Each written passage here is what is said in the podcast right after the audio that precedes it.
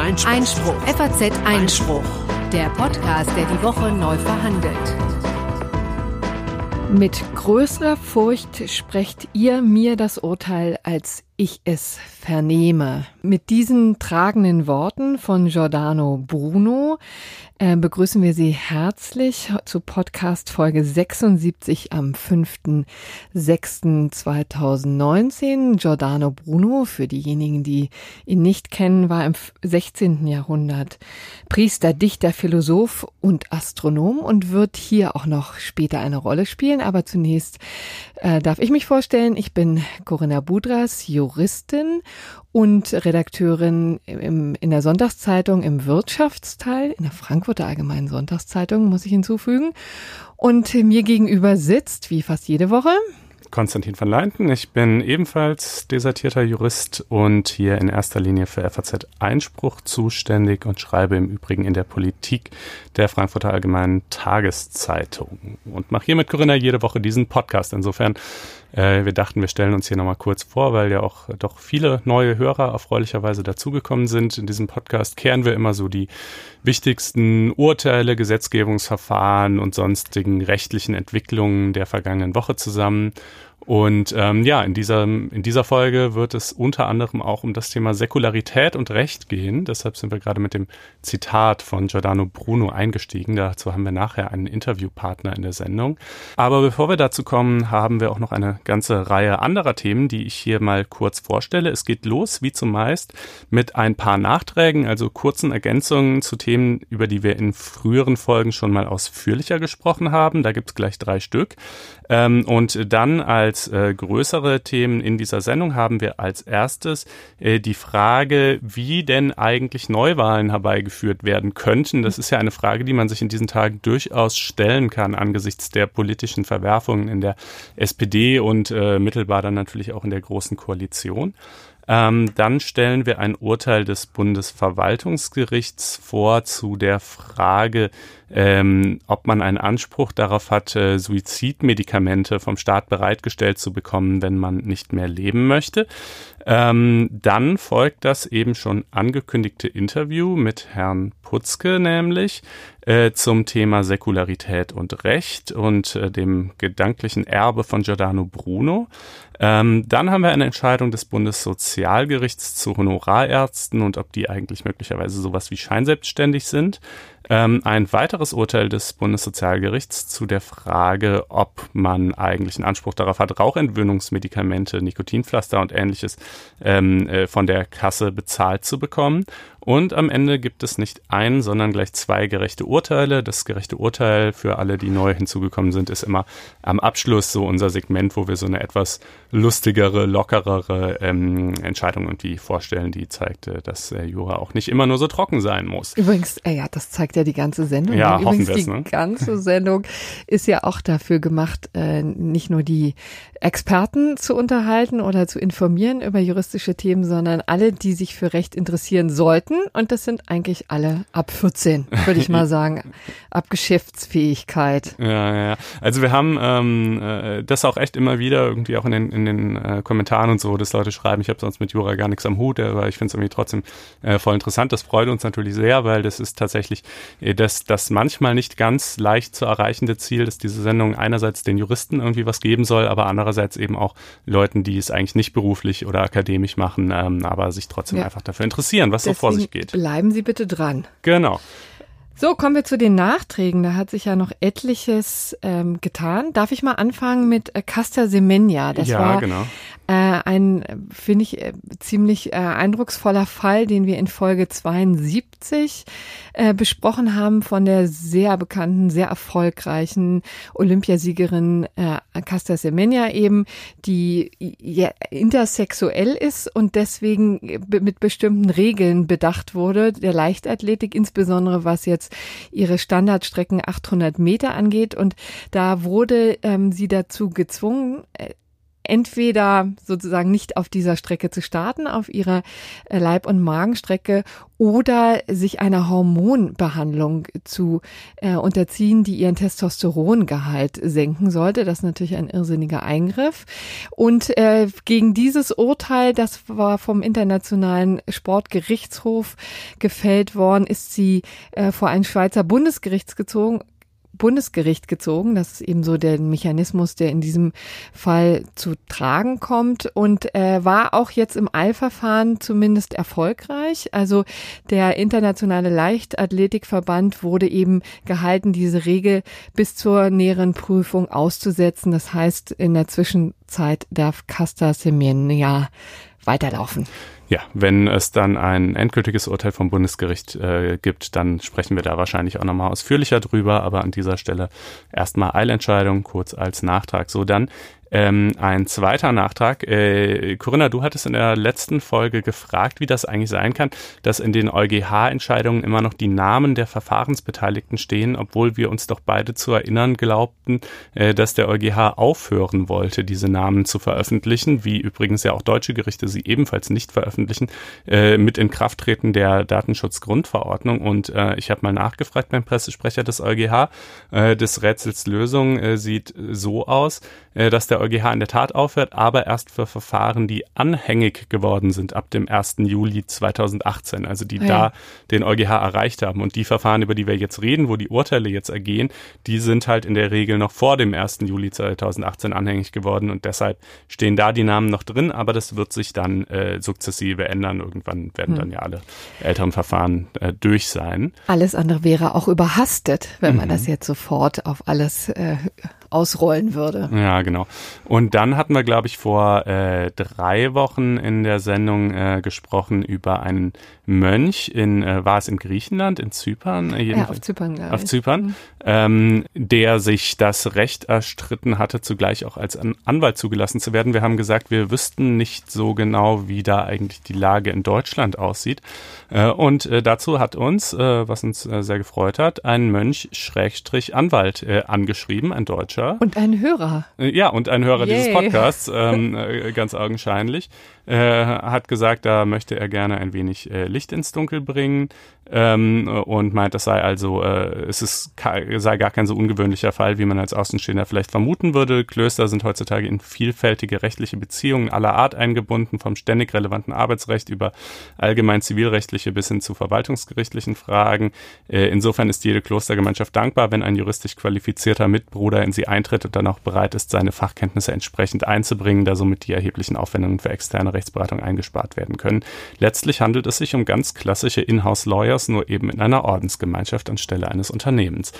Ja, ja das fand ich mal äh, interessant zu hören. Überhaupt freuen wir uns natürlich immer über äh, Zuschriften unserer Hörer zu verschiedenen Themen. Ähm, da gibt's ja immer Experten in allen erdenklichen äh, Bereichen.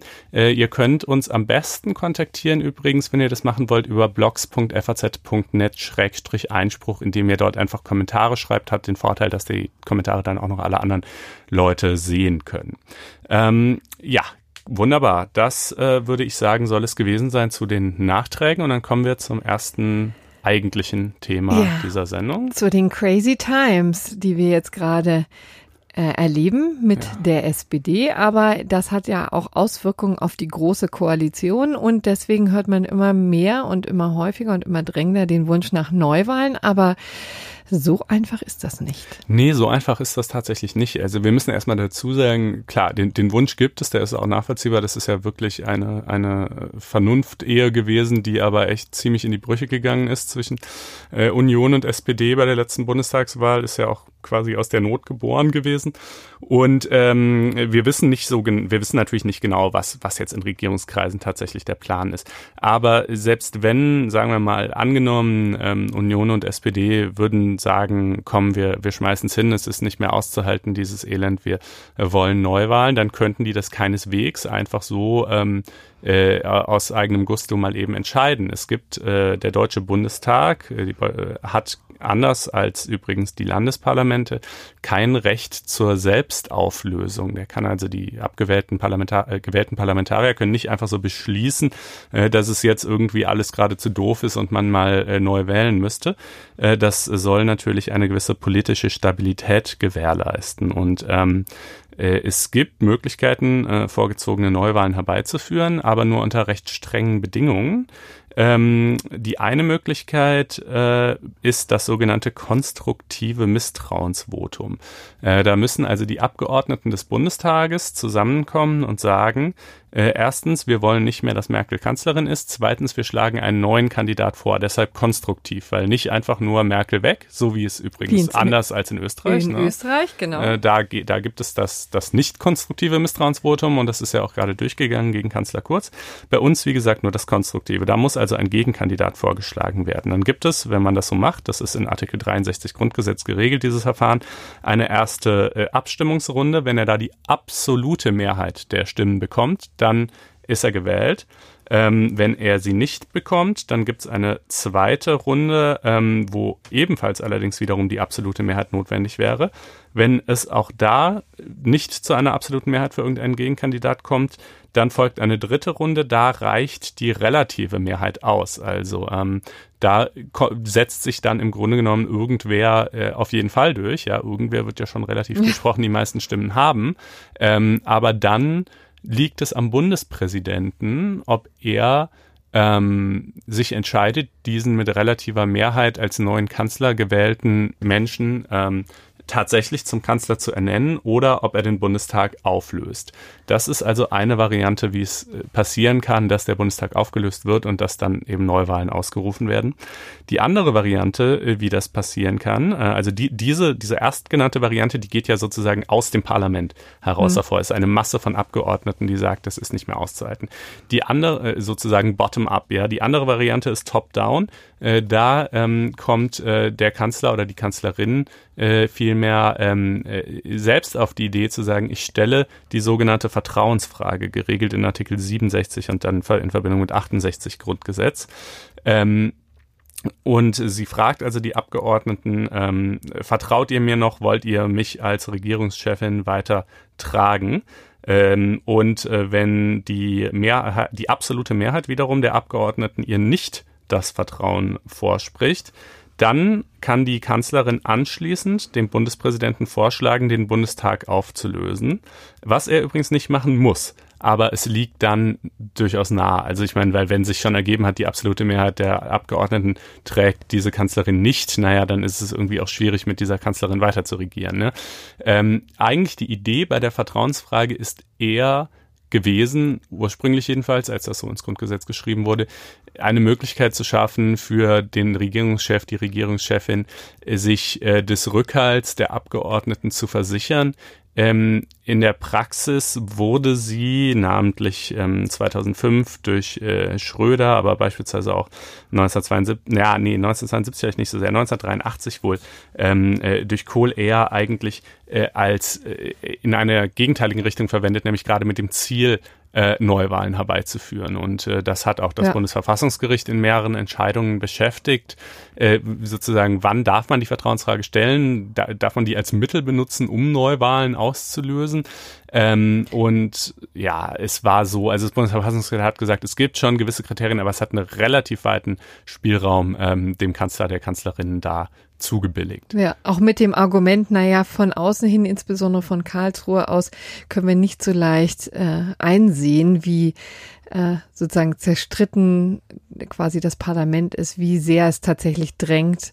Im, beim, Im Falle Schröder ist ja auch der Schuss nach hinten losgegangen, muss man sagen. Ne? Also wollte mhm. er Neuwahlen, die hat er bekommen und hat dann verloren und seitdem sitzt eben Frau Merkel. Ja, Genau, das hat sich, äh, ist, kein, muss keineswegs aufgehen. Ja, das Bundesverfassungsgericht, genau, wie du gerade schon sagst, sie sagen eben, die, ja, wie da so die Verhältnisse sind und die Stimmungslagen und so. Das ließe sich, ich glaube, das Zitat war, mit den klassischen äh, äh, ähm, äh, Ermittlungsverfahren äh, des, des, des Prozesses äh, nicht aufklären, ohne den politischen Prozess nachhaltig zu schädigen oder sowas in der Art. Also äh, klar könnte man jetzt jeden Abgeordneten, jedes Regierungsmitglied irgendwie als Zeugen vorladen und, und zwingen äh, zu allen Details, wie diese Entscheidung Entscheidung zustande kam und mit welcher Motivlage auszusagen, aber das, das kann es halt auch nicht sein. Also deshalb ist das relativ auf so eine, auf so eine relativ grobe Plausibilitätskontrolle beschränkt, die gerichtliche Überprüfbarkeit. Ähm, und gut, also das sind kurz gesagt die beiden Wege, wie es gehen könnte. Ähm, ob das der eine oder der andere Weg überhaupt gegangen werden soll, ist natürlich die Frage. Neuwahlen würden jetzt für CDU, CSU und SPD sicherlich eher keinen Stimmzuwachs bringen, ähm, aber das, der, ja, der derzeitige Status quo ist auch eher ein Elend, muss man leider sagen. Nun gut. Ja, aber ich muss eben sagen, ich, ich zum Beispiel war auch wir hatten ja diese ganze Diskussion schon zu Anfang der ja, ja. Äh, Legislaturperiode, ne, als die Jamaika-Koalition in, schon in der Sondierung gescheitert ist. Und da hieß es ja auch immer. Und da fand ich wirklich auch die Rolle des Bundespräsidenten eben Steinmeier auch ganz sinnvoll. Ich, da hat er ihn, glaube ich, im Hinterzimmer dann auch deutlich gemacht. Also jetzt schwafelt nicht die ganze Zeit von Neuwahlen. Mhm. Jetzt mhm. müsst ihr einfach auch tatsächlich mal Mehrheiten bilden und mal ein bisschen regieren. Und wir haben ja im Moment auch nur ein Jahr und drei Monate durch, ja, auch wenn es mhm. einem länger vorkommt. Aber ich finde auch, da müssen sie jetzt durch. Ja, naja. Ja, ach, es gibt, es gibt gute Argumente für das eine, für das andere, aber jedenfalls ist das auch mal wieder ein schönes Beispiel ähm, äh, für die These, die wir hier immer vertreten, nämlich, dass man äh, Politik nicht so wirklich ohne Recht verstehen kann und andersrum auch nicht. Ne? Denn wenn jetzt beispielsweise immer gesagt wird, ja, wir brauchen Neuwahlen, dann ist das einfach, ist es einfach verkürzt, weil es einfach überhaupt nicht klar ist, dass es überhaupt möglich wäre, Neuwahlen mhm. herbeizuführen. Da haben die Möglichkeiten ja gerade skizziert. Das hängt dann am Ende auch immer noch am Steinmeier. Wenn der sagt, ich mach das aber nicht, ihr zieht das jetzt hier schön durch, dann ziehen die das eben durch, notgedrungen. So, also das ähm, mal so als rechtlicher Hintergrund zu diesen aktuellen politischen Verwerfungen. Und dann kommen wir vielleicht zum zweiten Thema. Sehr richtig, zum Bundesverwaltungsgericht. Ja, ähm, das hat ja 2017 bereits eine spektakuläre Entscheidung gefällt, in der es gesagt hat, in bestimmten extremen Fällen extremer Erkrankungen, die mit, mit ganz schweren Leiden verbunden sind, können Menschen einen Anspruch darauf haben, ähm, äh, dass das äh, Bundesinstitut für Arzneimittel und Medizinprodukte ihnen ein, ein Medikament äh, oder ein, ein, ein Mittel zur Verfügung stellt, mit dem sie sich selber umbringen können. Ähm, Natrium äh, Pentobarbital heißt dieses Zeug. Ähm, und äh, diese Entscheidung, also die Klägerin selber, die war sowieso schon lange zuvor verstorben, also die, die Betroffene, ihr Ehemann hat das durchgefochten für sie, ja. Und aber auch andere Leute, die sich quasi in einer ähnlichen Situation befinden, haben dieses Medikament seitdem trotzdem nicht bekommen, weil es einen sogenannten Nicht-Anwendungserlass aus dem Gesundheitsministerium äh, gibt, erst unter Gröhe, jetzt auch aufrechterhalten von Spahn, der dem Bundesinstitut für äh, Bundesamt für Arzneimittel und Medizinprodukte einfach sagt, so, ähm, das machen wir einfach nicht. Position der Regierung ist, man wolle jetzt erstmal abwarten, wie das Bundesverfassungsgericht in einer anderen, aber ähnlich gelagerten Frage entscheidet, nämlich bei dem Verbot der geschäftsmäßigen Sterbehilfe. Das mhm. ist eigentlich nicht dasselbe, aber es hängt natürlich gewissermaßen zusammen, weil es beides so zumindest die Frage irgendwie, wie sieht das aus, welches Ausmaß an, an Hilfe beim Sterben ist erlaubt oder verboten, äh, betrifft und, und das will man jetzt jedenfalls erstmal abwarten. So, ähm, nun, das war ja aber wie gesagt die Entscheidung aus 2017. Jetzt gibt es eine neue Entscheidung ähm, vom Ende vergangener Woche. Äh, ebenfalls Bundesverwaltungsgericht. Da haben zwei, ähm, zwei Leute geklagt, äh, sind seit über 50 Jahren verheiratet. Er 82, sie 75 Jahre alt. Und die sind aber noch gesund. Ähm, mhm. Die sind noch gesund, mehr oder weniger jedenfalls. Und die wollen auch, äh, so wie ich das verstehe, noch gar nicht sterben aber sie wollen äh, die Möglichkeit haben. Und das ist ja durchaus irgendwie plausibel zu sagen, naja, ich fange nicht erst an, durch drei Instanzen zu klagen und diesen ganzen Prozess zu machen, wenn ich bereits schwerst krank bin, äh, sondern ich möchte dieses Medikament gerne haben, damit ich dann, wenn es mal so diese Situation so kommen sollte, die Möglichkeit habe, äh, eben aus dem Leben zu scheiden. Aber das sind schon Überzeugungstäter offensichtlich, ne? Also klar, die wollen ein Exempel statuieren. Die wollen natürlich auch ein Exempel statuieren, klar. Ähm, aber äh, ich finde das auch mal ein ganz interessantes Anliegen. Naja, und damit sind sie jetzt aber jedenfalls vor dem Bundesverwaltungsgericht gescheitert. Da kann man natürlich einerseits sagen, das ist eine pragmatische Entscheidung, weil wenn selbst das Urteil aus 2017 schon nicht umgesetzt wird, dann würde ja ein, ein noch weiterreichendes Urteil natürlich erst recht nicht umgesetzt werden. Andererseits, das kann nicht das Argument sein, ja. nee, ähm, äh, äh, sondern das ist natürlich auch nicht das offizielle Argument, sondern das offizielle Argument lautet eben einfach, der Staat habe eine Schutzpflicht für das Leben Und ähm, äh, ja, ehrlich gesagt, darin äh, erschöpft es sich auch schon beinahe. Ne? Also äh, hier Zitat des, des Vertreters des Bundesamtes für Arzneimittel, der sagt, niemand will den Klägern das Recht auf ein selbstbestimmtes Lebensende nehmen. Der Staat muss die Selbsttötung aber nicht unterstützen. Und ähm, das äh, ist ein Argument, das man häufiger hört bei dieser Debatte. Und ich halte dieses Argument für schlicht falsch.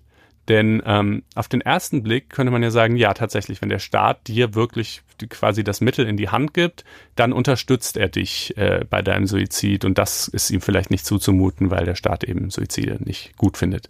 So, aber das ist einfach falsch. Das ist, das erfasst die Situation nicht richtig, denn es ist ja viel mehr andersrum. Der Staat, in dem Moment, wo er dir das Mittel gibt, unterstützt er dich nicht, sondern er hört viel mehr auf, dich zu, zu behindern. Okay. Denn ähm, grundsätzlich gilt ja mal Handlungsfreiheit. Eigentlich darf jeder erstmal alles. Erstmal ist alles erlaubt, es sei denn, es ist verboten.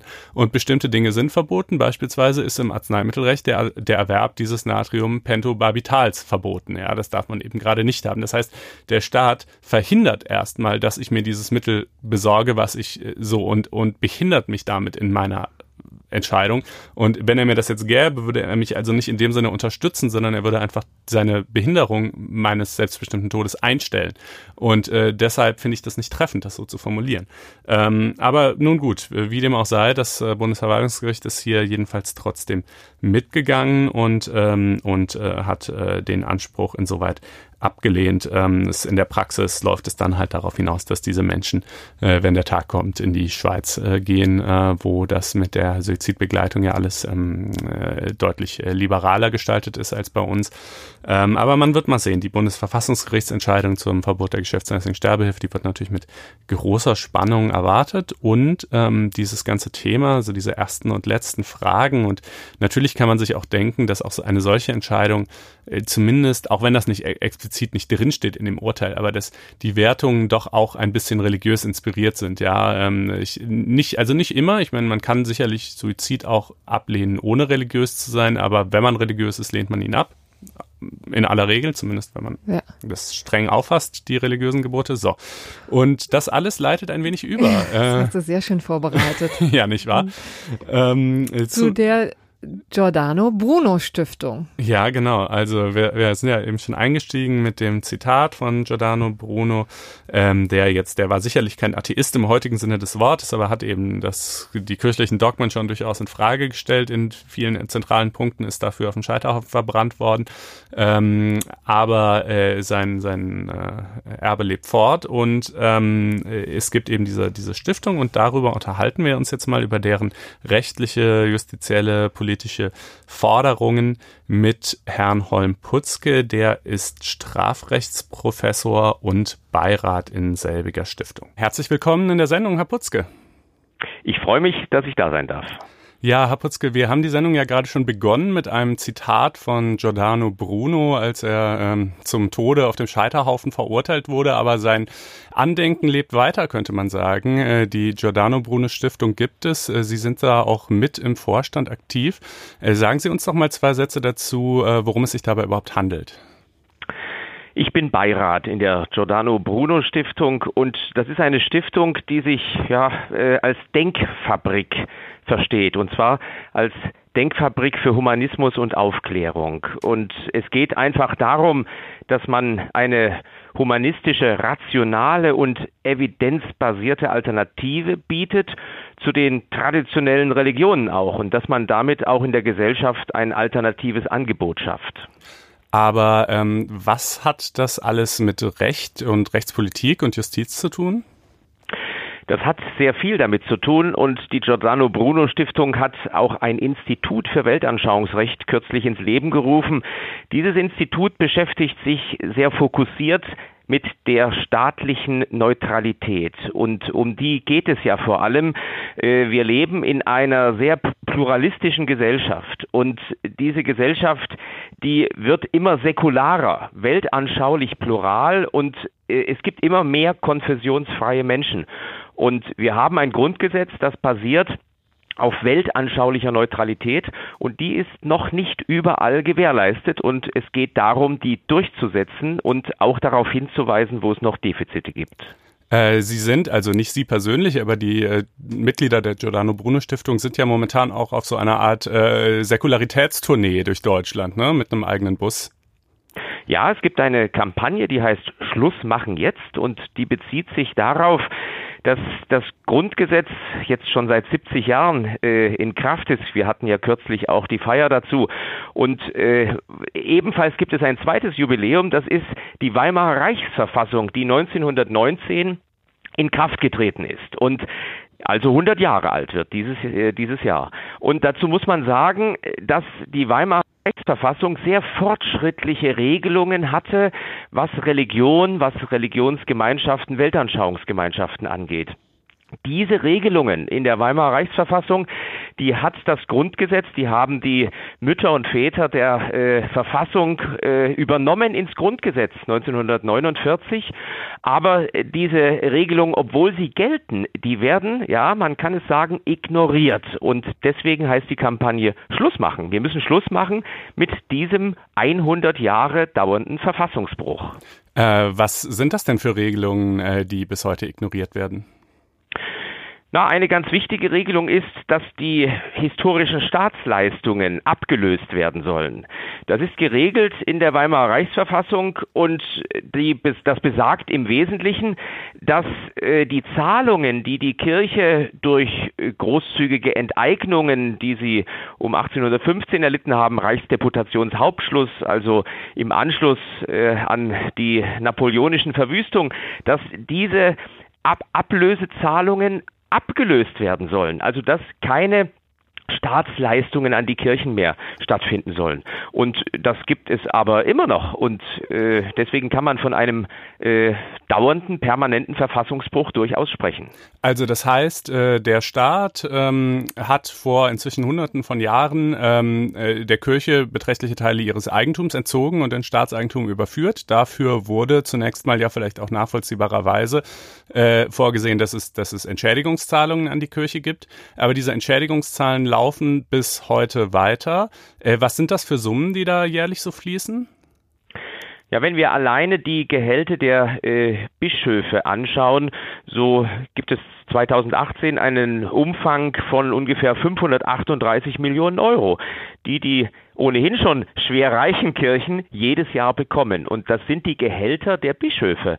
Das muss man sich mal überlegen. Also jede Steuerzahlerin, jeder Steuerzahler, ähm, egal welcher äh, Weltanschauung zugehörig, auch Muslime, auch Juden, auch Konfessionsfreie, auch Atheisten, Agnostiker, all diejenigen zahlen die evangelischen und katholischen Bischöfe. Ich finde, das äh, geht nicht. Äh, also, dass ich Sie recht verstehe, dass da, deren Gehälter werden nicht aus der Kirchensteuer finanziert, wie man es ja vielleicht erstmal denken könnte. Ja, das ist ein äh, populärer Irrtum. Ähm, die Kirchensteuer oder äh, was da eingenommen wird und wofür der Staat ja auch sich hergibt und was er übernimmt, das ist im Übrigen ein zweiter Kritikpunkt, ähm, die umfasst diese Gehälter zunächst einmal nicht, sondern das sind alte äh, Zusicherungen, die es gibt und die hält der Staat immer noch ein, obwohl seit 1919 die damaligen Verfassungsgeber sich überlegt hatten, das müssen wir auflösen, das müssen wir ablösen.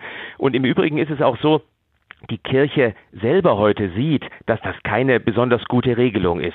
Und deswegen gibt es auch in der Kirche sehr große Bestrebungen, das auch abzulösen. Und ich glaube, man täte der, der Kirche auch inzwischen einen Gefallen, wenn man sich da mal hinsetzt und über diese Ablöse spricht. Also der Auftrag, um das, diese Zahlungen zu beenden, möglicherweise mit nochmal quasi einer letzten Kompensation dafür, dass sie dann eingestellt werden, äh, der befindet sich eben in der Weimarer Reichsverfassung, gilt äh, aber auch im Untergeltung Gestaltung des Grundgesetzes fort. Einige Artikel der Weimarer Reichsverfassung, gerade das Staatskirchenrecht betreffend, äh, gelten ja fort. Äh, da gibt es eine Verweisungsnorm. Ähm, und äh, dieser Auftrag wird einfach seit 100 Jahren nicht erfüllt, sondern es wird brav weitergezahlt, sagen Sie. Äh, da fragt man sich ja so ein bisschen, warum eigentlich? Also wie Sie schon, wie Sie schon sagen, die Kirchen äh, sind ja nicht arm, äh, eher im Gegenteil. Und der Staat hat doch eigentlich auch ein Interesse daran, seine Finanzen beisammen zu. Und wenn man da also jedes Jahr eine halbe Milliarde roundabout einsparen könnte, ähm, äh, würde man das doch eigentlich machen wollen. Ja, äh, das wäre eine rationale, vernünftige Überlegung dazu. Aber ich bin schon ganz im Geiste äh, Ihrer Unternehmung da. ja, ich äh, schicke Ihnen einen Mitgliedsantrag zu. Also es ist so, man kann auch Fördermitglied werden übrigens. Es ist auch so, ähm, die Kirchen, die haben natürlich eine ganz enge Verflechtung äh, in die Politik. Ähm, das kann man, das, das kann man äh, auch für durchaus richtig halten, dass wir uns nicht verabschieden äh, von unseren kulturellen äh, Grundlagen. Und das verlangt auch niemand, dass wir von heute auf morgen unsere christlich-abendländisch-jüdische Kultur aufgeben. Überhaupt nicht. Ähm, es geht schlicht und einfach darum, einen Verfassungsauftrag umzusetzen, aber das ist eben wegen dieser Verflechtungen von Politik äh, zur Kirche besonders schwierig. Mhm. Ja, ich, äh, wir hatten zu diesem ganzen Thema, über das wir gerade sprechen, auch mal einen längeren Text auf Einspruch. Das gibt mir übrigens an dieser Stelle kurz Gelegenheit, auf faz.net-einspruch testen hinzuweisen. Den Link dazu packen wir in die Show Notes für diejenigen, die sich jetzt auch nochmal für die exakten Artikel äh, und so weiter, wie das mit dieser Verweisungsnorm im Grundgesetz funktioniert, äh, interessieren. Ähm, ich hatte mich da länger damit befasst und muss leider sagen, an dem Thema sehe ich auch kaum eine Möglichkeit, Ihnen zu widersprechen, obwohl ich das ja eigentlich gerne auch äh, täte. Um, äh, ähm, aber äh, es gibt ja auch noch andere äh, rechtspolitische Forderungen der Giordano Bruno Stiftung, wo man vielleicht eine etwas größere äh, Kontroverse aufmachen könnte. Lassen Sie uns doch mal zu einer solchen kommen. Da gibt es ja zum Beispiel, das liegt ein paar Jahre zurück äh, inzwischen, dass es, dass es so ein großes Medienthema war. Ähm, da hatte ein Gericht äh, mal entschieden, dass ähm, der Akt der Beschneidung, also wenn Eltern ihre, ihre kleinen Kinder beschneiden lassen, meist ja aus religiösen Gründen, äh, eine Körperverletzung darstellt. Und das gab einen riesigen Aufschrei und äh, darauf hat dann auch die Politik sehr schnell reagiert, indem sie äh, nämlich ausdrücklich klargestellt hat, dass dem eben nicht so sein soll. Und das, wenn ich Sie recht verstehe, ist ja auch eine Ihrer Forderungen, diese, diese Gesetzesreform wieder rückgängig zu machen und die Beschneidung sehr wohl als Körperverletzung einzustufen. Habe ich das soweit richtig wiedergegeben? Naja, Sie sprechen mit demjenigen, der vermutlich nicht ganz unschuldig ist, dass es dieses Urteil des Landgerichts Köln im Jahr 2012 gab. Ich habe dazu einen recht umfangreichen äh, Aufsatz in einer juristischen Festschrift verfasst und habe mich mit dieser Rechtsfrage beschäftigt und bin zum Ergebnis gekommen, dass das eine nicht zu rechtfertigende Körperverletzung ist. Und nicht zu rechtfertigen ist es deshalb, weil es dem Kindeswohl in keiner Weise entspricht. Man muss sich ja mal Folgendes überlegen. Sie amputieren, wenn man von Beschneidung spricht, muss man, glaube ich, auch erstmal erklären, worum es geht. Ja, man amputiert die Vorhaut des äh, männlichen Penises. Und äh, diese Vorhaut wird amputiert in einem Zustand, äh, wo das gar nicht nötig wäre. Also es gibt keine medizinische Indikation, keine medizinische Notwendigkeit für diesen Eingriff. Und jetzt muss man sich auch äh, klar machen, dass das ja in einem Alter geschieht, wo die Kinder äh, überhaupt nicht einwilligungsfähig sind. Sie verstehen gar nichts dafür. Sie werden etikettiert. Es wird etwas irre, irre, irreversibel festgelegt, was die Eltern tun. Und da bin ich der Überzeugung, das kann nicht dem Wohl des Kindes entsprechen, wenn wir das in diesem Alter tun. Jeder kann selber entscheiden. Sobald er 14 religionsmündig ist, kann man darüber reden, dass das jeder selber entscheiden soll. Aber bei kleinen Kindern, da haben schlicht und einfach Ärzte und Eltern, äh, wenn sie nicht einwilligungsfähig sind, diese Kinder haben die an den Genitalien nichts zu suchen. Äh, aber Eltern treffen doch im Laufe der Erziehung und äh, äh, äh, ihres Kindes zahllose Entscheidungen, ähm, die das Leben des Kindes nachhaltig prägen, viele davon sicherlich auch nachhaltiger prägen, als, als so eine Beschneidung es tut. Äh, und das ist doch eigentlich ein ganz selbstverständlicher äh, Bestandteil des Eltern-Kind-Verhältnisses, dass das eben so funktioniert.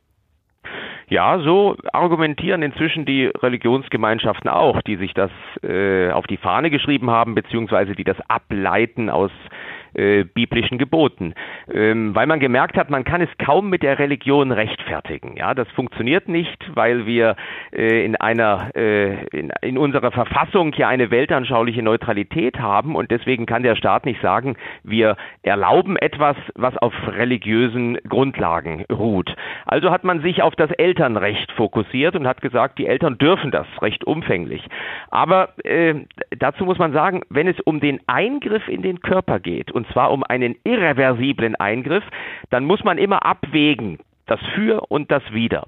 Und bei medizinischer Indikation, Notwendigkeit, ist man sehr schnell auf der Seite, dass das sinnvoll ist in der Regel und dass das äh, durchgeführt werden soll. Aber wenn es um einen Eingriff geht, ähm, der irreversibel auch noch an den Genitalien stattfindet, dort ist das Elternrecht in meinen Augen nicht mehr so weitgehend und muss zurücktreten. Aber es ist ja doch, also die Kinder, ich meine, die werden ja nicht kastriert, also es ist ja doch ein recht äh, äh geringfügiger Eingriff, wenn auch an den Genitalien. Ich meine, es gibt Millionen und Abermillionen von Menschen, die äh, beschnitten sind und äh, das verursacht ja keine Probleme. Also die kommen ja genauso klar im Leben wie, wie andere Leute auch. Und ich meine, Sie würden ja sicherlich nicht bestreiten, dass Eltern ein Recht haben, ihr Kind auch äh, im Geiste der Religion, die sie selber pflegen, zu erziehen, genauso wie umgekehrt Eltern auch ein Recht haben, ihre Kinder äh, atheistisch, humanistisch, wie auch immer zu prägen. Äh, und äh, zu dieser Prägung, die die äh, die Eltern vornehmen dürfen, ja geradezu vornehmen sollen. Ich meine, irgendwo muss das Kind ja irgendwie sein sein Welt- und Wertebild erstmal hernehmen. Ähm, äh, gehört eben in in äh, einigen Religionsgemeinschaften auch dieser geringfügige körperliche Eingriff.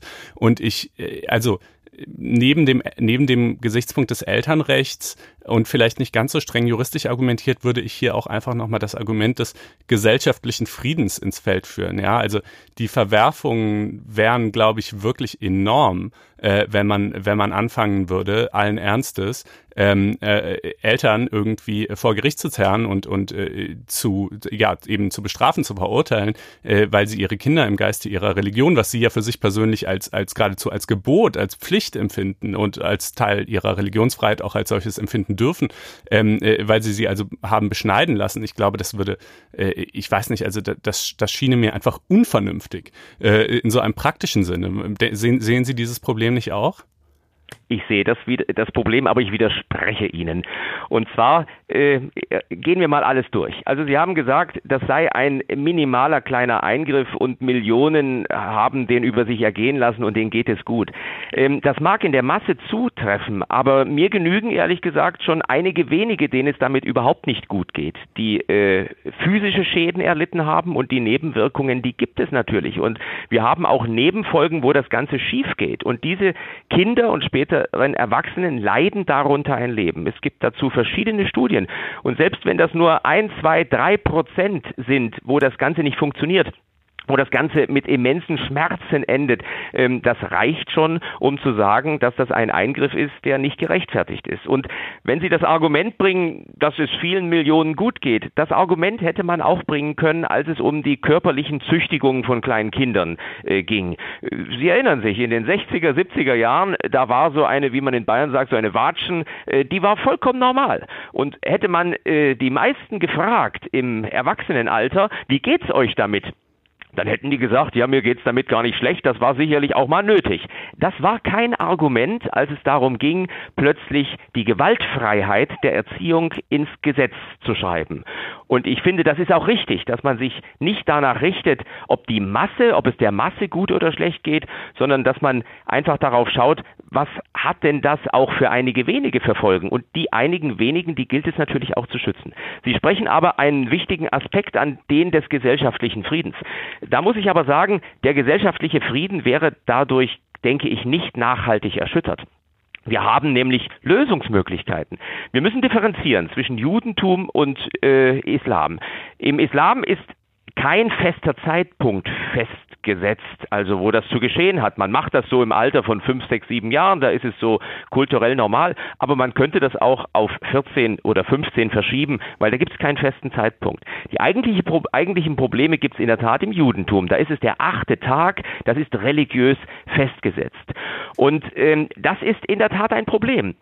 Aber ich glaube, da hätte man Regelungen finden können, die einerseits die Rechtswidrigkeit betonen, aber die andererseits auch nicht dazu führen, dass wir plötzlich ähm, Mohels, wie die heißen im Judentum, die diese Eingriffe vornehmen, dass wir plötzlich solche äh, äh, Personen vor Gericht zerren. Das hätte man hinbekommen, glaube ich, und der gesellschaftliche Frieden wäre davon, glaube ich, nicht bedroht gewesen, zumal man ja auf der anderen Seite auch die Einhaltung des Selbstbestimmungsrechts äh, von vielen Millionen Kindern gehabt hätte. Mhm.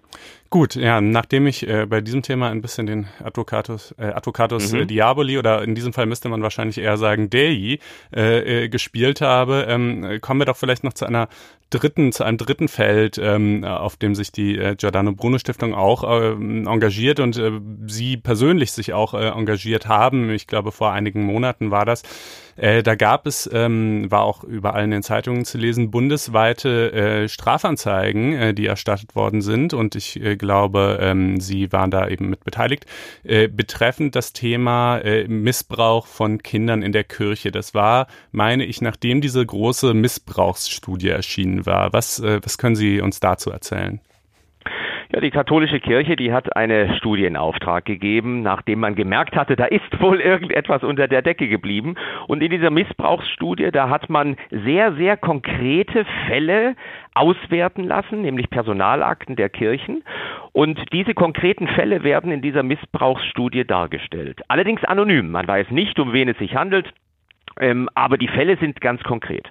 Und mit dieser Missbrauchsstudie ist man dann Ende letzten Jahres an die Öffentlichkeit gegangen und danach ist zunächst mal nichts passiert. Und was hätte passieren müssen? In unseren Augen, und wir sind sechs Strafrechtsprofessoren, die sich da zusammengeschlossen haben, und wir haben Anzeige gegen Unbekannt erstattet bei allen Staatsanwaltschaften, wo es Diözesen gibt, also 27.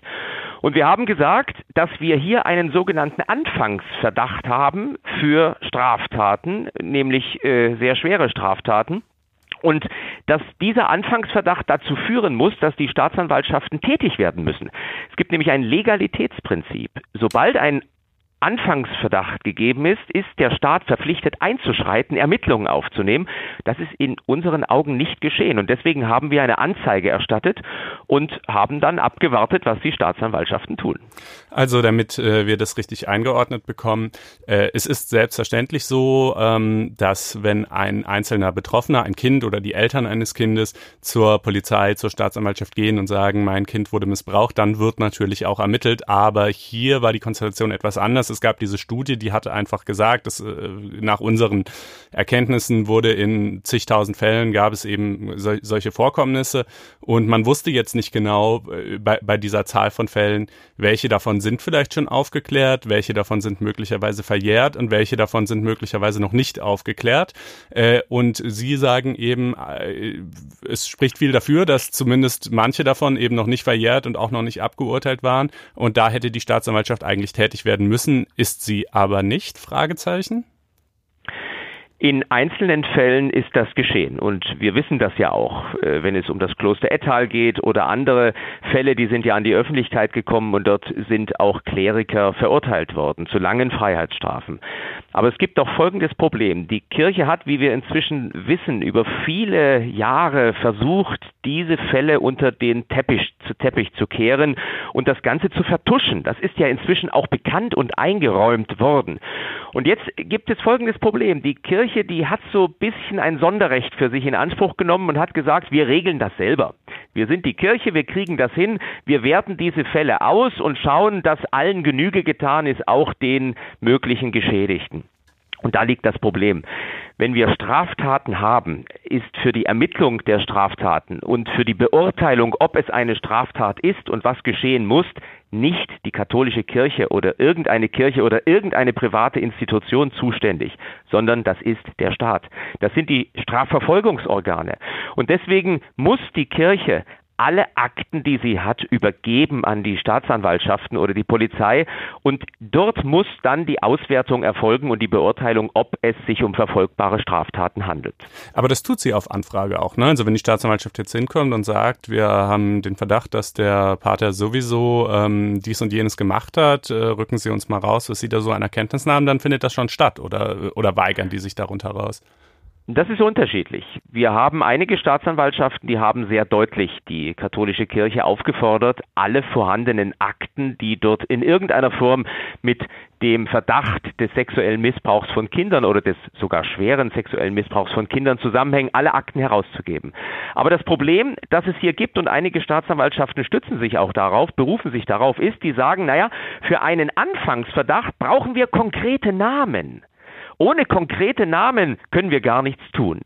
Und das ist schlichtweg falsch. Wir brauchen keine konkreten Namen. Wir brauchen zureichende Anhaltspunkte für verfolgbare Straftaten. Und diese Anhaltspunkte liefert die Missbrauchsstudie. Und deswegen kann man auch auf die Kirche zugehen und kann sagen, ohne konkrete Namen, gebt uns alle konkreten Fälle, also die in der Missbrauchsstudie beschrieben sind und die man in, innerhalb der Kirche konkreten Namen zuordnen kann. Das ist ja bekannt in der Kirche, wer diesen anonym geschilderten Fällen zuzuordnen ist, gebt uns alle Akten heraus. Das kann die Staatsanwaltschaft tun, sie tut es aber nicht überall. Mhm. Manchmal tut sie es. Und dort, wo sie es nicht getan hat, äh, ja, verletzt sie genau genommen äh, das Recht. Das ist eine Strafvereitlung im Amt, denn sie ist verpflichtet, tätig zu werden. Und gegebenenfalls, wenn die Kirche sich weigern sollte, davon habe ich noch nicht gehört, die äh, Bistümer geben diese Akten durchaus heraus, wenn man auf sie zutritt und recht deutlich formuliert, dass man die Akten haben möchte. Aber sollte die Kirche sich weigern, wäre das ein Grund, eine Durchsuchung zu veranlassen und gegebenenfalls die Akten zu beschlagnahmen. Denken Sie denn, wenn Sie sagen, einige Staatsanwaltschaften machen das eben nicht oder sind da so ein bisschen zurückhaltend, äh, was denken Sie sind die Ursachen? Die eine Erklärung, die man sich vorstellen könnte, wäre halt zu sagen, naja, die fassen die Kirche nur mit Samthandschuhen an.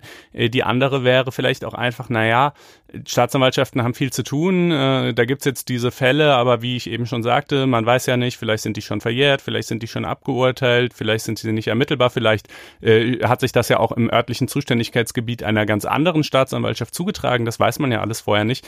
Und ähm, vielleicht stellen die sich einfach deshalb auf den Standpunkt zu sagen, das ist, das ist so abstrakt hier nur umschrieben, da, dass es uns eben nicht ausreicht, von einem Anfangsverdacht zu sprechen, der uns dann zu Ermittlungen veranlassen müsste. Es ist eine Mischung äh, aus allem, denke ich. Man könnte von einem Motivbündel sprechen. Sicherlich sind Staatsanwaltschaften jetzt nicht erpicht darauf, plötzlich äh, hunderte neue Akten auf den Tisch zu bekommen und die bearbeiten zu müssen. Und vielleicht spielt das auch eine Rolle. Und dann nutzt man natürlich den Deckmantel des Rechts, des vermeintlichen Rechts, dass man sagt, die Fälle sind nicht konkret genug und wir werden hier also nicht weiter ermitteln. Aber das ist rechtswidrig. Ich kann das äh, nur noch mal in aller Deutlichkeit sagen. Wenn wir uns vorstellen, wir hätten ein Unternehmen und in diesem Unternehmen gäbe es äh, Straftaten, die dort stattfinden und da ist vielleicht jetzt gar nicht die Unternehmensspitze involviert und das sind betriebsbezogene Straftaten, sei es Betrug, Bestechung oder was auch immer. Äh, im Unternehmen hätte das vielleicht eine Compliance-Abteilung, eine externe aufgeklärt. Ähm, und jetzt wüsste man, äh, also die Strafverfolgungsorgane wüssten jetzt davon, dass da abstrakt Fälle vorhanden sind, die man allerdings noch keinen konkreten Personen zuordnen kann. Ich gebe Ihnen Brief und Siegel. Es würde vermutlich keine Tage dauern, bis in diesem Unternehmen die Staatsgewalt einmarschieren würde und die würden alles beschlagnahmen, was es dazu gibt mhm. obwohl konkrete Namen nicht bekannt sind. Wir brauchen keine konkreten Namen, wir brauchen zureichende tatsächliche Anhaltspunkte und die liefert die Missbrauchsstudie. Aber in manchen Fällen ist vielleicht auch ein Motiv, dass die Kirche immer noch so als sakrosant gilt, also dass man die nicht anfassen möchte, dass es da einen gewissen Vorbehalt gibt, dass ja da durchaus etwas Heiliges ist und dass die das schon ordentlich regeln äh, werden. Aber das ist ein Irrtum. Das hat sich doch gezeigt in all den Jahren, dass wir uns darauf gerade nicht verlassen können. Wir wissen doch inzwischen, was für eine Vertuschung dort stattgefunden hat und dass die Fälle gerade nicht offengelegt wurden. Und deswegen, äh, darauf kann man sich nicht verlassen. Und die Staatsanwaltschaften sollten mit allem Nachdruck Ermittlungen aufnehmen und auch tätig werden. Äh, dann, äh, nach dem, was Sie gerade gesagt haben, nehme ich an, dass Sie auch äh, nicht sonderlich begeistert sind von dem äh, päpstlichen Edikt, ist, glaube ich, das Wort, das Anfang des vergangenen Monats, Anfang Mai ergangen ist, äh, demzufolge Geistliche jetzt verpflichtet sind, äh, Missbrauchsverdachtsfälle zu melden, allerdings nur bei kircheninternen Stellen. Es ist eine schwierige Frage, wie man innerhalb der Kirche mit so etwas umgeht. Und ich möchte jetzt gar nicht den Papst dafür kritisieren, was er da so vorgesehen hat. Das muss, muss die Kirche intern natürlich regeln. Ich glaube, sie tut sich mit Blick auf die Außenwirkung keinen Gefallen mit so einer Anordnung, dass man sagt, wir regeln das alles weiterhin intern. Damit tut die Kirche sich keinen Gefallen. Es gibt natürlich keine Anzeigepflicht. Das muss man der Redlichkeit halber dazu sagen. Wenn so eine Straftat passiert und die Kirche erfährt davon, ist sie nicht verpflichtet, das anzuzeigen. Aber wenn etwas sie dafür darf, spricht, dass ja, sie sich wiederholt, dann ja schon, oder? Wenn man, so wenn ist man es. Sie darf natürlich jetzt auch nicht dazu beitragen, dass derjenige versetzt wird und dass wieder eine Gelegenheit geschaffen wird, äh, weitere Straftaten zu begehen. Dann machen sich diejenigen, die damit befasst sind, auch selber strafbar, gegebenenfalls wegen Beihilfe, selbstverständlich. Das dürfen sie nicht. Und sie dürfen im Übrigen auch nicht, wenn da die Staatsanwaltschaft schon ermittelt, aktive Vertuschungshandlungen vornehmen. Das wäre eine Strafvereitlung, selbstverständlich. Aber wenn Sie jetzt einfach nur davon erfahren und das intern aufklären, haben Sie keine Anzeigepflicht. Aber wie gesagt, die Kirche tut sich in meinen Augen da keinen Gefallen. Wir sehen das doch überall, dass äh, Christinnen und Christen nicht einverstanden sind mit dem, was da passiert ist. Die, äh, die, die Austritte müssten doch Bände sprechen. Und es müsste doch eigentlich so sein, dass die Kirche im eigenen Interesse sagt, wir legen das alles gnadenlos offen. Ich kann nur noch mal sagen, da geht es nicht um irgendwie Diebstahl aus der Gemeindekollekte oder irgendetwas.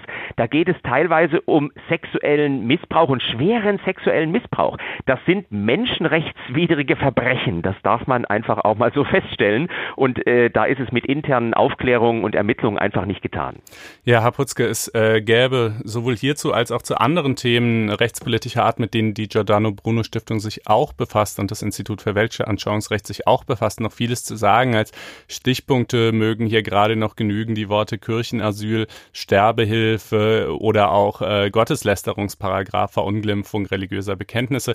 Äh, und da haben wir über das kirchliche Arbeitsrecht noch gar nicht gesprochen. Äh, richtig. und auch, ja dieses, auch noch ein großer Punkt. Ja. All das war ja in früheren Podcast-Sendungen zu verschiedenen Anlass auch schon Thema. Mit Blick auf die Uhr äh, fürchte ich, werden wir nicht über alle diese Dinge reden können, aber zum Abschluss ähm, würde ich doch eines noch ganz gerne von Ihnen wissen. Mhm. Äh, Sie sind, äh, man höre und staune, Mitglied äh, der CSU und standen auch äh, auf deren Liste für die Europawahl. Wie, bitteschön, verträgt sich denn das? Ich bin in der Tat Mitglied in der CSU seit 2016 und nicht nur das, ich bin sogar Funktionär. Ich bin der Kreisvorsitzende äh, der Stadt Passau äh, der CSU. Und diese Mitgliedschaft verträgt sich gut mit dem, was ich tue. Denn die CSU, die ist ja keine Kirchen- oder Klerikerpartei.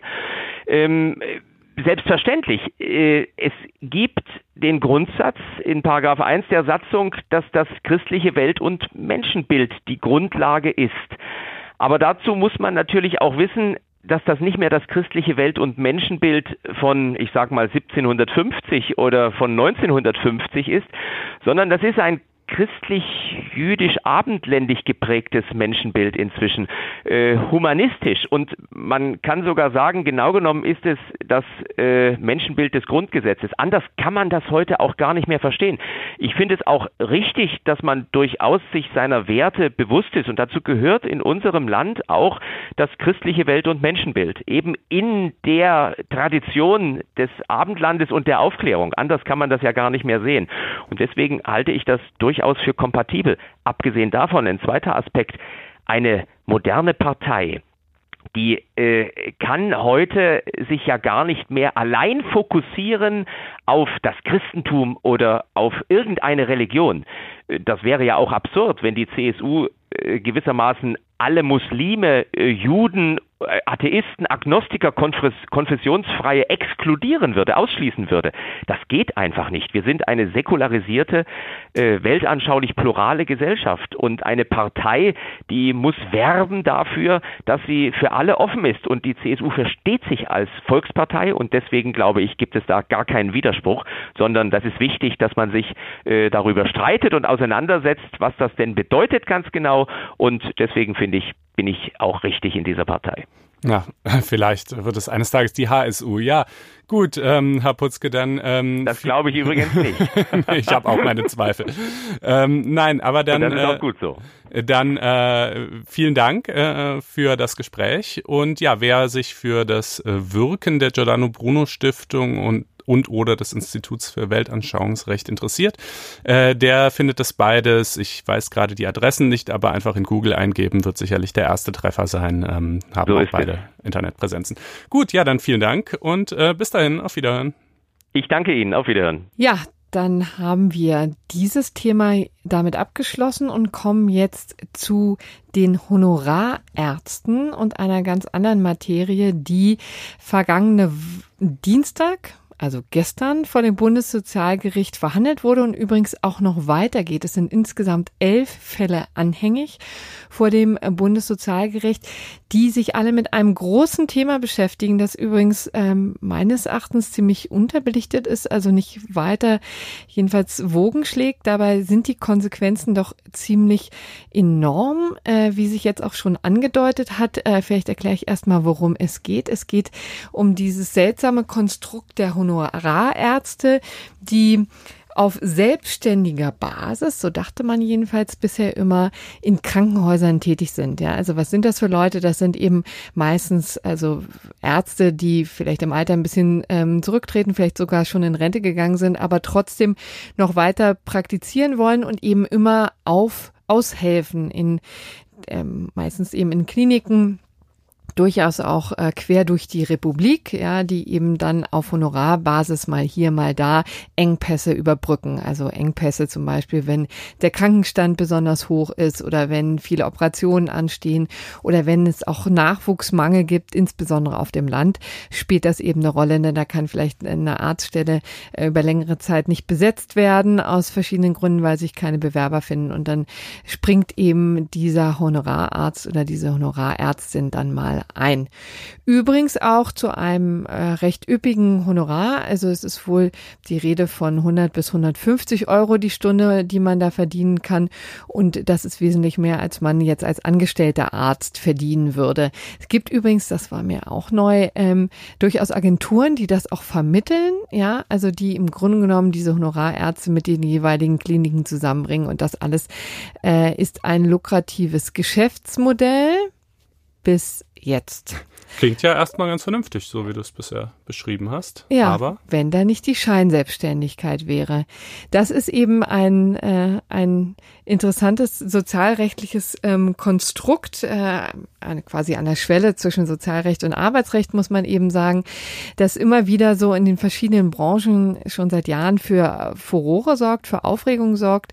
Die sogenannte Scheinselbstständigkeit ist ja äh, vor allen Dingen eben äh, seit der Gesetzesänderung 2003 relevant. Ja, da geht es, wurden eben die Maßstäbe stark verschärft für Scheinselbstständigkeit und ähm, seitdem muss immer geguckt werden, sind eben die Selbstständigen, die auf dem Papier selbstständig sind, sind die ähm, tatsächlich so selbstständig, wie sie tun, oder sind sie nicht vielleicht doch stärker in die ähm, in die Arbeitsorganisation des des jeweiligen Unternehmens, hier in diesem Fall eben der Kliniken eingebunden? Und wie weisungsgebunden sind denn eigentlich ähm, diejenigen, die da tätig werden? Das sind immer die äh, zwei Kriterien, die dabei eine Rolle spielen. Und das hatte man schon in, in verschiedenen Branchen, auch bei den Journalisten spielt es immer mal wieder eine Rolle, aber eben vor allen Dingen in den Pflege- und auch Arztberufen ähm, ist das ähm, größeres Problem. Und nun hat ähm, vor einiger Zeit die deutsche Rentenversicherung angefangen, sich diese ja, Konstrukte mal näher unter die Lupe zu nehmen, zu gucken, wie abhängig tatsächlich diese Ärzte arbeiten. Und die sind eben zum Ergebnis gekommen, sehr abhängig, äh, was eben bedeutet, dass die tatsächlich eher äh, als Angestellte zu betrachten sind und dann natürlich auch Sozialabgaben äh, fällig werden. Ne? Insbesondere, das ist ja für die deutsche Rentenversicherung interessant, eben Rentenversicherungsbeiträge, ja.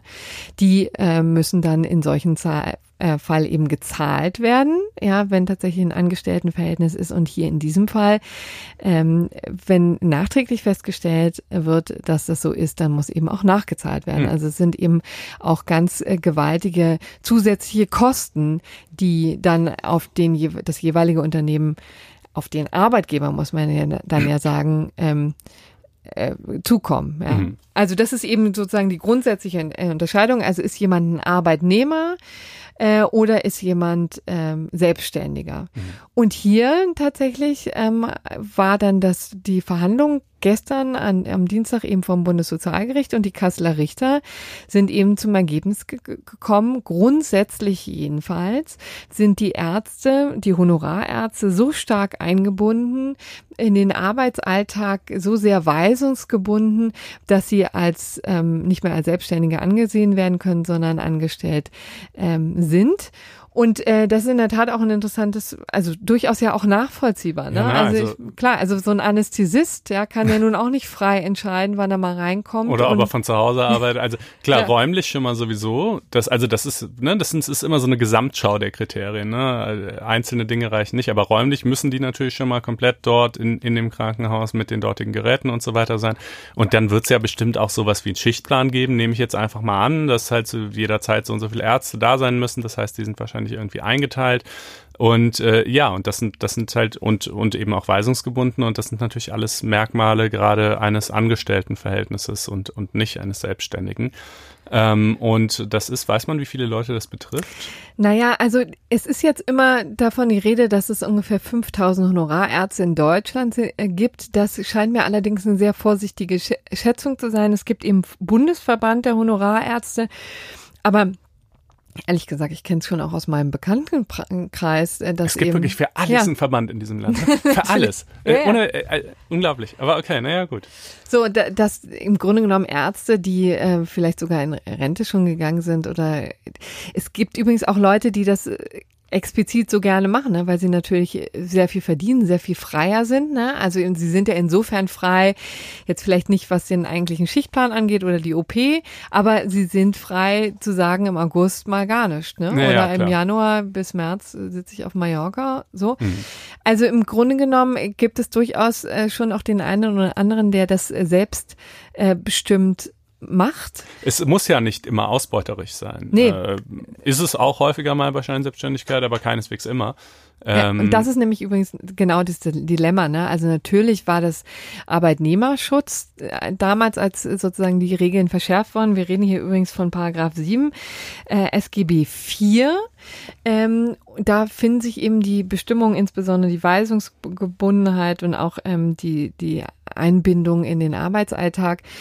Aber ähm, es ist tatsächlich so, und das zeigt sich auch immer wieder an Streitigkeiten, dass es äh, tatsächlich auch Rechte beschneidet von Leuten, die genau das so leben wollen. Und es gibt einfach schlicht und ergreifenden Bedarf ne, an mhm. auch ähm, kurzfristiger Lückenfüllung. Man kann jetzt sagen, dass das ist natürlich immer das Gegenargument, dass gesagt wird, naja, das kann man nun nicht auf den Rücken der Arbeitnehmer oder desjenigen, der da ein äh, eingesetzt wird, abwälzen. Das ist schon richtig, aber es gibt einfach einen Bedarf und dann ist diese Tätigkeit auch nicht so unattraktiv, wie man äh, oft mhm. denken könnte, ne? Ja, das ist ja generell so ein Problem im Arbeitsrecht, genauso wie auch äh, vor, ich glaube, zwei oder drei Folgen, als wir über dieses EuGH-Urteil zur Arbeitszeiterfassung geredet haben. Auch da, ne? Einerseits verhindert es natürlich Missbrauch, andererseits ähm, schränkt es eben auch die Flexibilität ein und, äh, und diese Flexibilität wird ja auch nicht immer in missbräuchlicher Weise ähm, verwendet. Aber nun gut.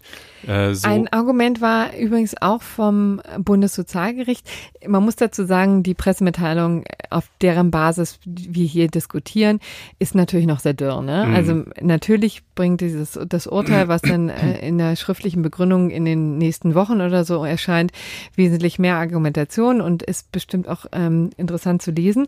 Äh, aber was jetzt hier schon in der Pressemitteilung deutlich wurde, ist, dass offensichtlich ähm, als Argument auch gebracht wurde, na also es gibt nun einfach mal Notstand an den Krankenhäusern, insbesondere auf dem Land. Es gibt eben einfach Engpässe und die können natürlich nicht zulasten der Patienten gehen.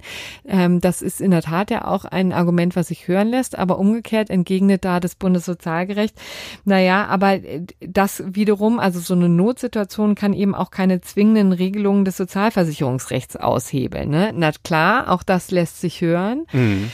Aber man muss eben schon auch sagen, dass wahrscheinlich durch die Scheinselbstständigkeit ähm, und durch die Verschärfung insbesondere da auch das eine oder andere faule Ei ins Nest gelegt ja. wurde in, äh, in den letzten Jahren. Denn was man sagen muss, ist, dass natürlich die Konsequenzen durchaus verheerend sind. Also wie gesagt, da gibt es eben Nachzahlungen, die jetzt zu leisten sind. Äh, Und äh, das ja, und arbeitsrechtlich sind die Leute dann ja auch quasi angestellt, ne? Also wenn man, wenn man sagt, die sind eigentlich Arbeitnehmer, dann geht das ja eben auch damit einher, dass der Arbeitgeber, also das Krankenhaus, die auch äh, nicht mehr so einfach los wird. Also klar kann man Arbeitnehmern auch kündigen, aber eben nur unter, unter strengeren ja. Voraussetzungen, als man einen solchen Honorararzt, äh, der ja, äh, ja eben loswerden würde, ne? Genau, das ist es eben der Unterschied eben zur Arbeit äh, zwischen Arbeitnehmer und eben den Selbstständigen ist, dass nicht nur die Sozialversicherungsbeiträge gezahlt werden müssen, sondern auch strenge Kündigungsrechts ähm, gilt, aber auch der, also Arbeitsschutz natürlich, Arbeitszeiterfassung ist dann eben genau das Gleiche, was wir schon mal besprochen haben. Also insofern wirklich ein ganzes Paket an Konsequenzen in bestimmten Situationen ist das übrigens auch ein Straftatbestand. Das ist in der 266a StGB.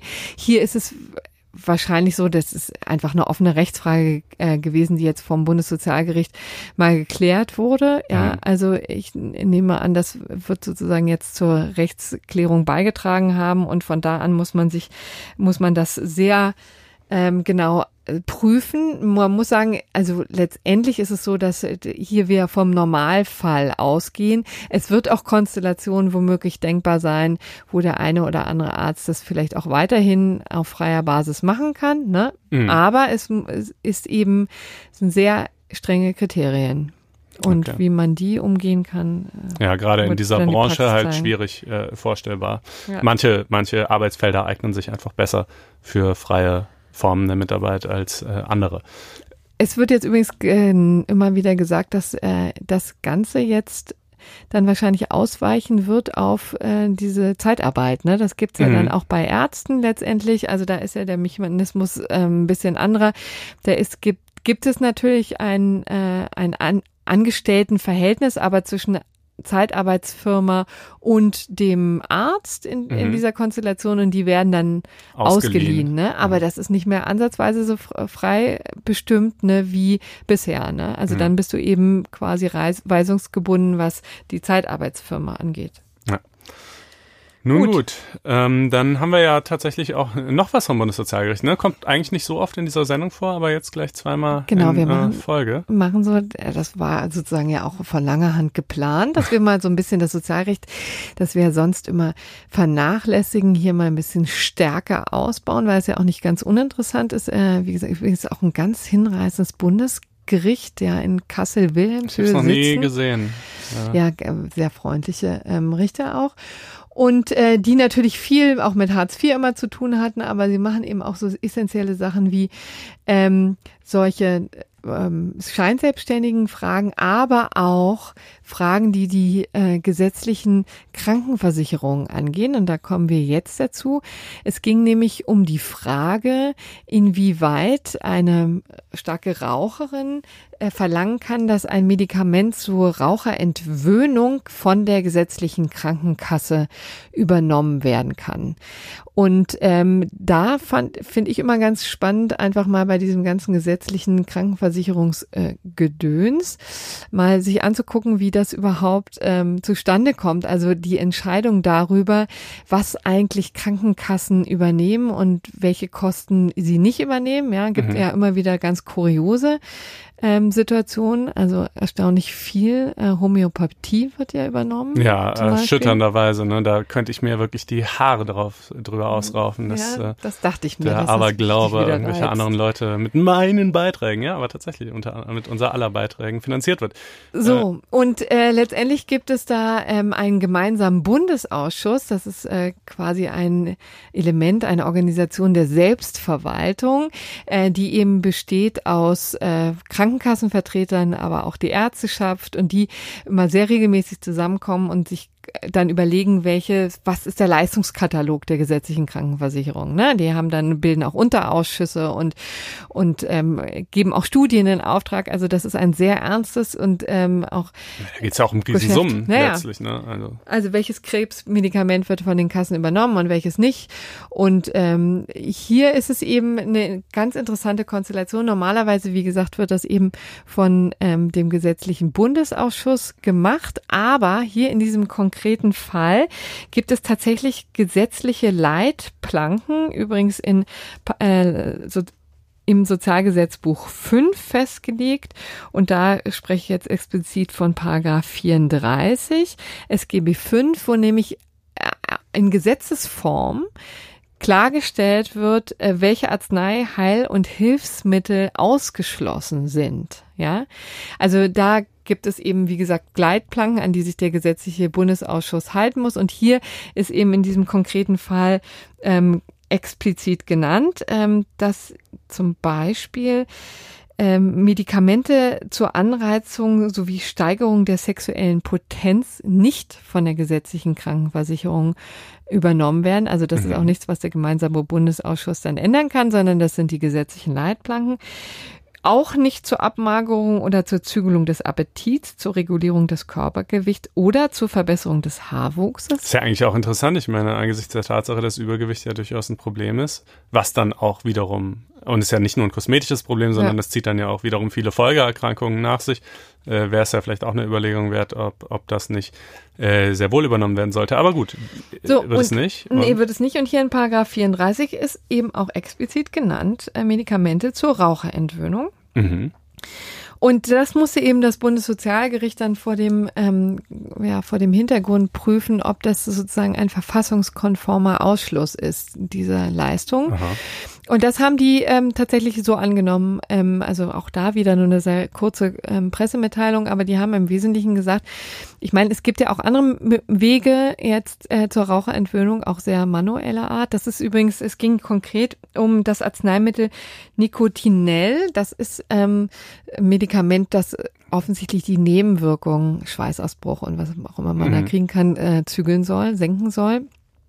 Und ähm, sie, die haben eben argumentiert, das Ganze ist ähm, eben auch auf anderem Wege zu erreichen. Und deswegen ist das legitim, eine gesetzgeberische Entscheidung eben, dass hier gesagt wird, das wollen wir explizit draußen haben aus dem Leistungskatalog. Hm.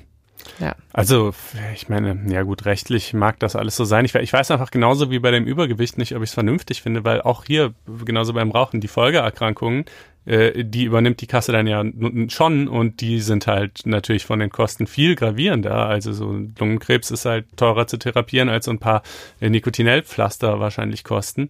Ja. Ähm, insofern ähm, wäre es, glaube ich, einfach sinnvoll, das zu übernehmen.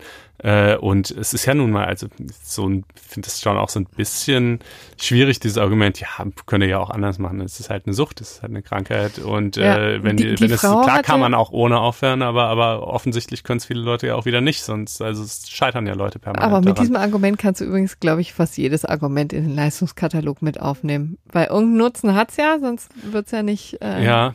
wäre es ja nicht zugelassen. Ja, aber ich finde es schon noch was anderes, ob es jetzt näher, ja.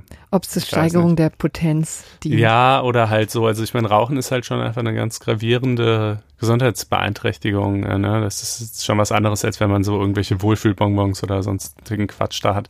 Aber gut, wie dem auch sei. Jedenfalls Bundessozialgericht sagt, äh, kann man, ist, ist, ist in Ordnung, dass ja, das ausgeschlossen hier ist. Hier vielleicht und, noch zur Ergänzung. Die Klägerin war übrigens eine, die an einer chronischen Lungenwegserkrankung leidet, ne? Mhm. Und die wahrscheinlich schon alles ausprobiert hat. Ja. Und da nicht unerkannt. Tja. Nun gut, also das dazu. Wie gesagt, auch das Bundessozialgericht hat ein wenig Aufmerksamkeit von unserer Seite verdient. Ja. Aber dann sind wir jetzt auch schon bei unseren gerechten Urteilen. Genau. Fängst du an? Fang Nö, ich an? Wir haben zwei diese an, Woche. Okay, ich fange an, alles klar.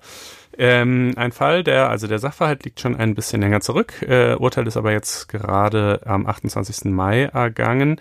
Ähm, dem ging voraus, dass im Jahr 2015 die Fernsehzeitschrift TV Movie, ja, so etwas gibt es tatsächlich noch, ähm, auf ihrer Facebook-Seite ein Posting verfasst hat.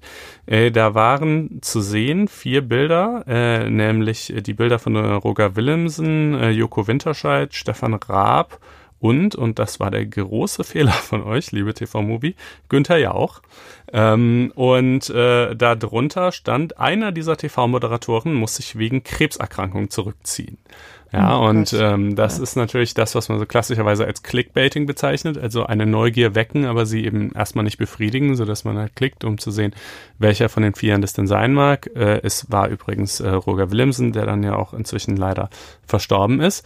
Ähm, und äh, ich sagte eben, das war ein großer Fehler mit Günther Jauch, weil Günther Jauch äh, unter den deutschen Promis ganz bekannt dafür ist, dass der gnadenlos äh, gegen jegliche Persönlichkeitsrechtsverletzungen klagt, die ihn betreffen. Also ähm, manchmal sogar wirklich wegen Dingen, die, die äh, kleinkariert anmuten mögen. Ähm, äh, also irgendwo stand, glaube ich mal, er würde Rotwein anbauen und dann war es Weißwein äh, oder oder vielleicht was andersrum, also Trauben für selbigen. Ne? Aber ähm, äh, äh, allerdings macht er das, glaube ich, auch nur bei bei bei solchen richtig miesen Regenbogenzeitschriften, die halt, wo man halt denkt, da trifft's nicht den Falschen.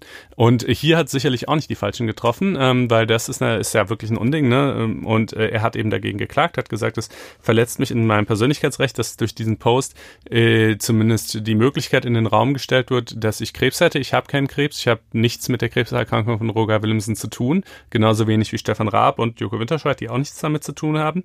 Ähm, hier wird mein Bild benutzt und in einen Zusammenhang gestellt, der, der völlig einfach, der, der einfach nicht existiert, äh, äh ausschließlich zu dem Zweck, ähm, Klicks zu generieren. Ähm, und äh, da hat ihm zunächst das Landgericht und nun auch das Oberlandesgericht Köln Recht gegeben und äh, TV Movie zu einer Zahlung von 20.000 Euro ähm, verurteilt. Äh, das äh, finde ich äh, zum einen äh, im buchstäblichen Sinne einfach sehr gerecht und irgendwie befriedigend, diesen Ausgang. Und es ist auch juristisch interessant, denn ähm, äh, diese spezielle Rechtsfrage, das, das Thema Clickbaiting, also so dieses Insinuieren von Zusammenhängen, weißt du, es ist ja nicht so, dass TV hm. Movie wirklich was Falsches behauptet hätte. Sie hat ja nicht gesagt, Günther Jauch hat Krebs. Sie hat ja, das wäre ein Klassiker, ne? Dann, sowas gibt es übrigens in der Regenbogenpresse auch, dass die also tatsächlich einfach Dinge behaupten, die einfach überhaupt nicht stimmen. Äh, aber hier hat sie ja nur sozusagen so die Möglichkeiten in den Raum gestellt. Vielleicht hat Günther ja auch Krebs, vielleicht ist er aber auch einer von den anderen dreien. Ähm, und da könnte man ja sagen, das ist ja eigentlich keine unwahre Aussage. Ähm, aber, äh, aber trotzdem hat das, äh, das OL, und das ist eben eine relativ neue Rechtsfrage, würde ich sagen, ähm, im Medienrecht. Äh, und äh, ja, OLG hat gesagt, das ist aber eine gleichwohl eine gravierende Persönlichkeitsrechtsverletzung äh, und äh, deshalb 20.000 Euro Schmerzensgeld. Und ich finde das auch gut so. Sehr richtig. So, und dann kommen wir jetzt zu meinem. Da geht es um die Überstreitung der Richtgeschwindigkeit. Und zwar ist tatsächlich jemand mit 200 kmh über die Autobahn gesaust. Mhm also ja so nicht mancher. Tempolimit, sondern richtig. Also er ja, durfte 200. Natürlich ne? durfte das er, man, genau. Das richtig. muss man dazu sagen, ja. ja.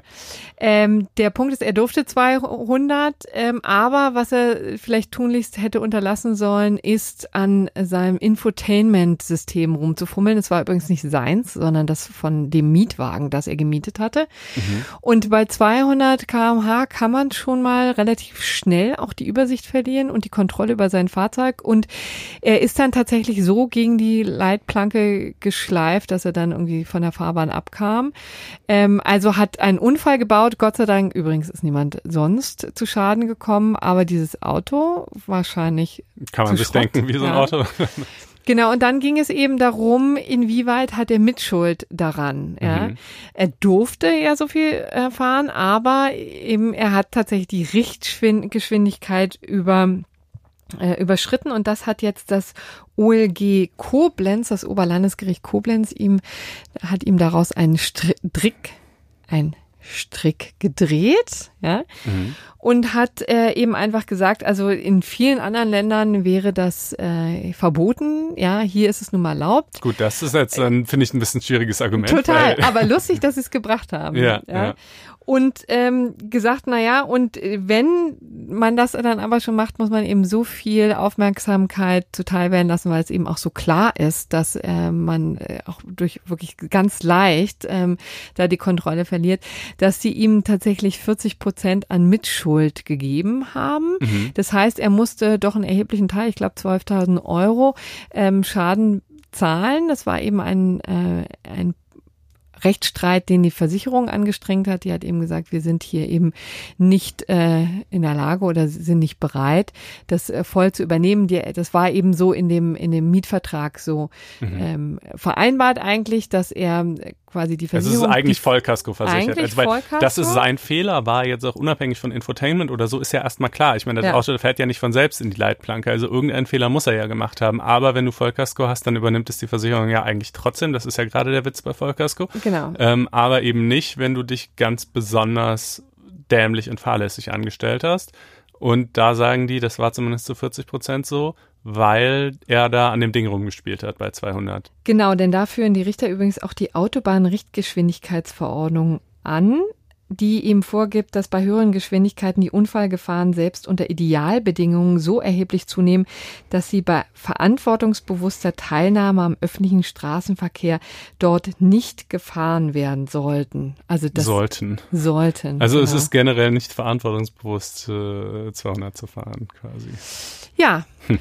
Naja, gut, aber das mag man sehen, wie man will. Aber jedenfalls liegt es nahe, wenn man schon 200 fährt, dass man dann. Es ist schon auch streng, aber ich muss auch sagen, man sollte definitiv nicht am Infotainment-System rumfummeln und man kann eben auch froh sein, dass es hier nur die Mittelleitplanke war, die er gestreift hat. Mhm.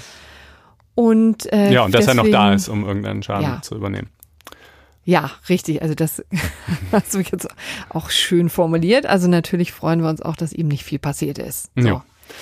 Okay. Und dann kommen wir aber noch mal zu dem Anfang zurück, wo ich die 14 Jahre ins Spiel gebracht habe und die Geschäftsfähigkeit. Das war natürlich etwas unsauber formuliert und weil wir immer so kluge Hörer haben, wollte ich das äh, zumindest am Ende noch einmal klarstellen. Also beschränkt geschäftsfähig ist man natürlich schon ab sieben, dann wird man noch ein bisschen geschäftsfähiger ab 14 und die volle Geschäftsfähigkeit erhält man mit 18 Jahren. Und dabei wollen wir es jetzt auch äh, belassen. Ja. Wunderbar. Wir danken für die Aufmerksamkeit. Ähm, wir freuen uns über Kommentare, speziell zu dieser Sendung unter blogs.faz.net-einspruch zum Podcast im Allgemeinen über die lila-weiße Apple Podcasts App. Da könnt ihr uns auch sehr gerne eine Sternchenwertung geben. Dann äh, wird dieser Podcast ein bisschen sichtbarer. Wir freuen uns übrigens natürlich auch, wenn ihr uns weiterempfehlt, äh, wenn es euch gefallen haben sollte. Und natürlich, wenn ihr auf faz.net-einspruch testen gehen wolltet und euch dort für den geschriebenen, online erscheinenden Teil von Einspruch ein vierwöchiges kostenloses Probeabo klicken würdet. In diesem Sinne, macht es gut und bis nächste Woche. Tschüss. Ciao.